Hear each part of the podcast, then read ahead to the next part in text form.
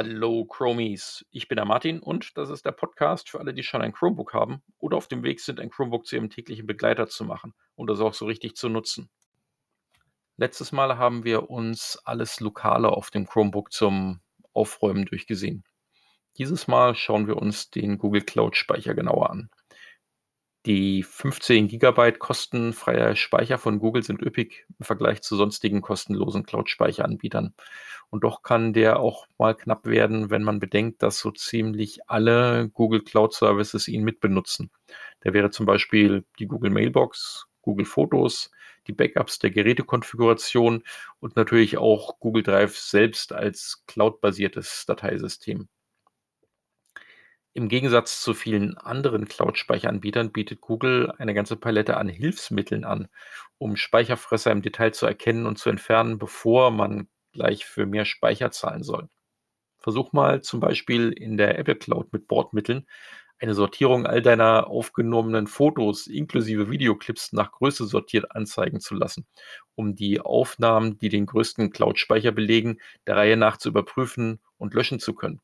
Ähnlich bei Dropbox. Wer einmal die größten Dateien identifizieren wollte, die gegen das äh, Dropbox Cloud-Speicherkontingent zählen, weiß, was ich meine.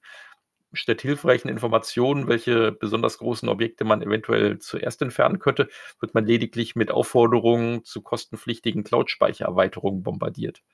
Das Aufräumen wird da einem eher schwer gemacht. Die Anbieter wollen gar nicht, dass du dir ein genaues Bild der Speichernutzung im Detail machen kannst und deine Daten nach Kosten und Effizienz organisierst. Wie sieht das denn jetzt in der Google Cloud aus? Nähert man sich in der Google Cloud Speich der Cloud Speichergrenze, bekommt man natürlich auch einen Hinweis, dass man kostenpflichtig den Cloud Speicher erweitern könnte. Und es werden einem zusätzlich äh, Vorschläge gemacht, welche einzelnen Elemente aktuell am meisten Cloud Speicher belegen und die man als erstes löschen könnte. Das nenne ich fair. Diese Werkzeuge, auf die Google in dem Fall hinweist, kannst du auch proaktiv nutzen, um dir deinen Google Cloud Speicher nach unnötig großem Ballast zu durchsuchen. Ich werde die Werkzeuge im Begleittext zu dieser Folge mal verlinken. Sie sind alle webbasiert. Einen idealen Einstieg bietet Google One.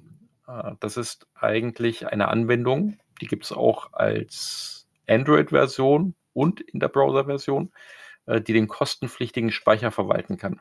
Genauso ist sie jedoch auch für die kostenfreie Nutzung verfügbar. Hier bekommst du einen Überblick über alle Elemente, die du aus den Cloud-Papierkörben von Google Drive, Google Mail und Google, dem Google Mail Spam-Ordner löschen kanntest. Weiterhin werden dir große E-Mails, große Google Drive-Dateien und große Google Fotos und Videos zum Prüfen und Bereinigen angeboten. Außerdem werden dir nicht unterstützte Videos angezeigt.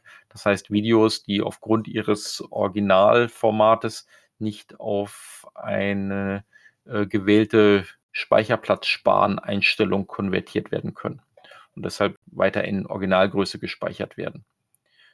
Willst du noch tiefer in Google Fotos aufräumen, kannst du direkt in Google Fotos auf Speicherplatz klicken. Da bekommst du einerseits angezeigt, wie viel Google Fotos von deinem Google Cloud Speicher Gesamtkontingent belegt, als auch äh, wieder die Möglichkeit, große Fo äh, Fotos und Videos und nicht unterstützte Videos anzusehen und gegebenenfalls zu löschen. Zusätzlich werden dir auch noch eventuell unscharfe Fotos, Screenshots und Aufnahmen anderer Apps angezeigt, die gegebenenfalls nicht mehr aufbewahrt werden müssen. Hattest du bisher all deine Aufnahmen in Originalqualität in Google Fotos sichern lassen, kannst du hier ebenfalls diese in Speicherplatz sparende Größe herunterrechnen lassen. Für Fotos heißt das 12 Megapixel und für Videos heißt das Full HD. Genauso lässt sich in Google Drive auf Speicherplatz klicken. Hier lassen sich alle Dateien im Google Drive nach Größe des belegten Speicherplatzes sortieren, um unnötig große Altlasten aussortieren zu können. Auch kann man rechts oben auf Sicherung klicken, um die Sicherung der Konfiguration all deiner Geräte einzusehen. Egal ob Chromebook, Android-Telefon oder Android-Tablet, die Konfigurationssicherungen sind allerdings höchstens ein paar Kilobyte, maximal ein Megabyte groß. Nichts, was sich ernsthaft wirklich zu löschen lohnt. Schließlich magst du vielleicht, statt nur nach großen Brocken zu suchen, auch einmal wieder deine Cloud Drive Ordnerstruktur überprüfen und gegebenenfalls straffen.